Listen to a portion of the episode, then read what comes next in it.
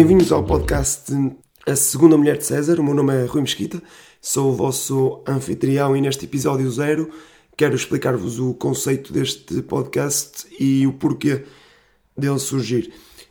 Já todos estivemos num, num grupo de amigos em que, em que estávamos a conversar sobre um tema que não dominávamos ou que não percebíamos uh, de todo aquilo que estava a ser dito e um, já todos quisermos mandar aquela, aquela laraixa inteligente ou, ou dizer aquela coisa polémica que deixava o grupo animado na discussão ou fazer uma pergunta uh, interessante que, que deixasse toda a gente olhar para nós como, como quem diz: Não, sim senhor, este gajo percebe o tema, mas como não dominávamos, não o fizemos. E uh, é para contornar isso que este podcast surge, é para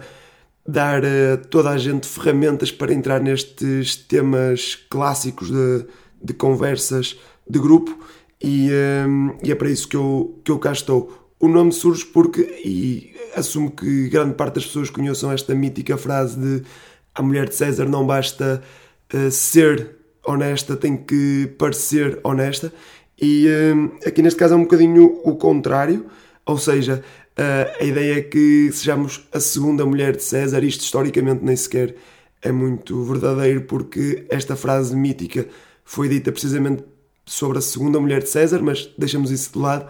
Uh, a ideia aqui é que consigamos parecer conhecedores do tema, mesmo que, que não o sejamos, por isso sejamos a segunda mulher uh, de César.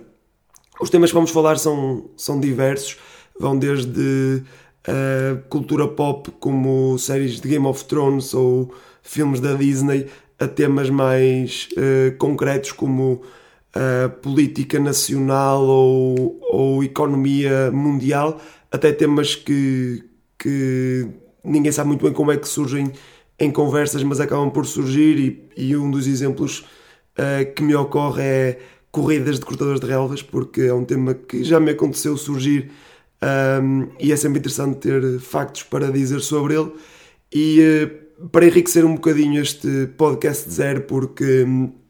obviamente não vou ter apenas dois minutos de, de um episódio, vou deixar-vos com, com três ou quatro dicas que são dicas gerais que podem ser uh, e devem ser usadas um, em todos os temas que, que queiramos incluir. Um, e a primeira delas é um, uma questão clássica de de ambientar-se em grupos, que é a confiança. Qualquer coisa dita com confiança parece mais verdadeira, mesmo que estejamos a dizer a maior estupidez do mundo. E para, para dar um exemplo que vai ajudar também nas, nas dicas seguintes, uh, imaginemos que estamos a falar sobre futebol e nós uh, não pescamos nada sobre o assunto, mas dizemos algumas deste, destes bitites que, que eu eventualmente posso dar aqui no, no podcast e eh, surge a pergunta de, de alguém entendido no assunto um, de dizer: Ok, uh, estás aí a, a, dizer essas coisas, mas quem é para ti o melhor avançado da história do Benfica? E a verdade é que vocês não, não sabem porque não estão por dentro do tema e por isso dizem o primeiro nome que vos vem à cabeça e esse nome é Mário Jardel. Se vocês disserem com confiança, haverá gente que vai duvidar das suas próprias, dos seus próprios conhecimentos e pensar, ah, realmente o Jardel é bom avançado do Benfica. Até que alguém vai dizer, espera, mas o Jardel nunca jogou no Benfica. E aí vocês têm de, de contra-argumentar com uma ou duas dicas que, que eu vos deixei aqui. A primeira delas é a honestidade. Responderem logo, sim, está bem, mas vocês não estavam à espera que eu fosse especialista em avançados do Benfica, pois não? E outra é uh, guiar a conversa com humor.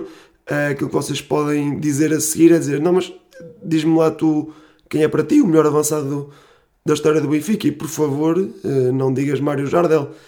Meter um bocadinho de, de humor uh, naquilo que, que, pode ser um, um contra-argumento e desviar um bocadinho o centro das atenções de vocês. Ou podem recorrer logo ao humor e dizer: Eu sei, eu sei que o Jardel não jogou no Benfica e ainda assim é o melhor avançado do Benfica. Estúpido, eu sei,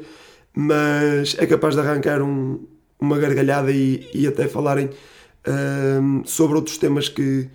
que daí derivem. Uh, eu não tenho muito mais a dizer, apenas explicar também algumas das coisas que, que, vou dizer ao longo dos episódios. Eu vou, em cada frase que diga sobre os temas, vou tentar dar uh, uma cotação essa mesma frase, ou seja, dizer-vos se é uma frase polémica, se é uma frase banal sobre, sobre o tema, para que, que também possam incluí-la um, melhor na, na conversa. E também a minha ideia é que no início do, do episódio dizer-vos uh, se sou conhecedor do tema, ou seja, se sou a primeira mulher de, César, ou seja, se, que percebo do tema e que pareço que percebo do tema, sou apenas uma segunda mulher de César que não domino o tema, mas que consigo dar estes, estes pequenos bitites, ou se sou amante de César, a terceira categoria que, que gostava de incluir aqui, um, que efetivamente não percebo nada do tema e que aquilo que vou dizer é, é quase imaginação minha e, e por isso não, não devem levar muito a sério os episódios em que isso acontecer, que forçosamente serão alguns, já não terei tema para encher vários episódios. A minha ideia é que isto sejam episódios semanais e conto também com a vossa ajuda para, para darem alguns temas que eu possa abordar aqui, temas que vão assolando as vossas, as vossas conversas do grupo e que vocês sentem necessidade de ter umas, umas curiosidades ou umas frases polémicas para, para deixar. E a parte mais interessante ainda que eu acho que, que poderemos ter aqui é a inclusão de perguntas que vocês, mesmo não percebendo nada do tema, podem usar para dar seguimento à conversa. Isto será especialmente importante se o grupo for mais pequeno até de uma pessoa, porque às vezes acontece, há, há uma pessoa com quem nós gostamos de conversar e ela entra num ritmo alucinante a falar de um tema que é interessante para ela e que nós não percebemos nada, seja uma série ou, ou um tema mais, mais da vida real, e queremos interagir e deixar a pessoa confortável. E estas perguntas que, que poderão fazer podem ajudar a, a, que a conversa flua mais naturalmente e deixar a pessoa uh, agradada com o vosso espírito de comunicador. Por mim hoje é tudo, veremos-nos no, no próximo episódio, espero eu, espero que tenha sido suficiente para cativar a vossa atenção para, para o primeiro episódio que irei lançar já na próxima semana e a única coisa que vos posso dizer é que será um episódio com alguma magia. Obrigado e até lá!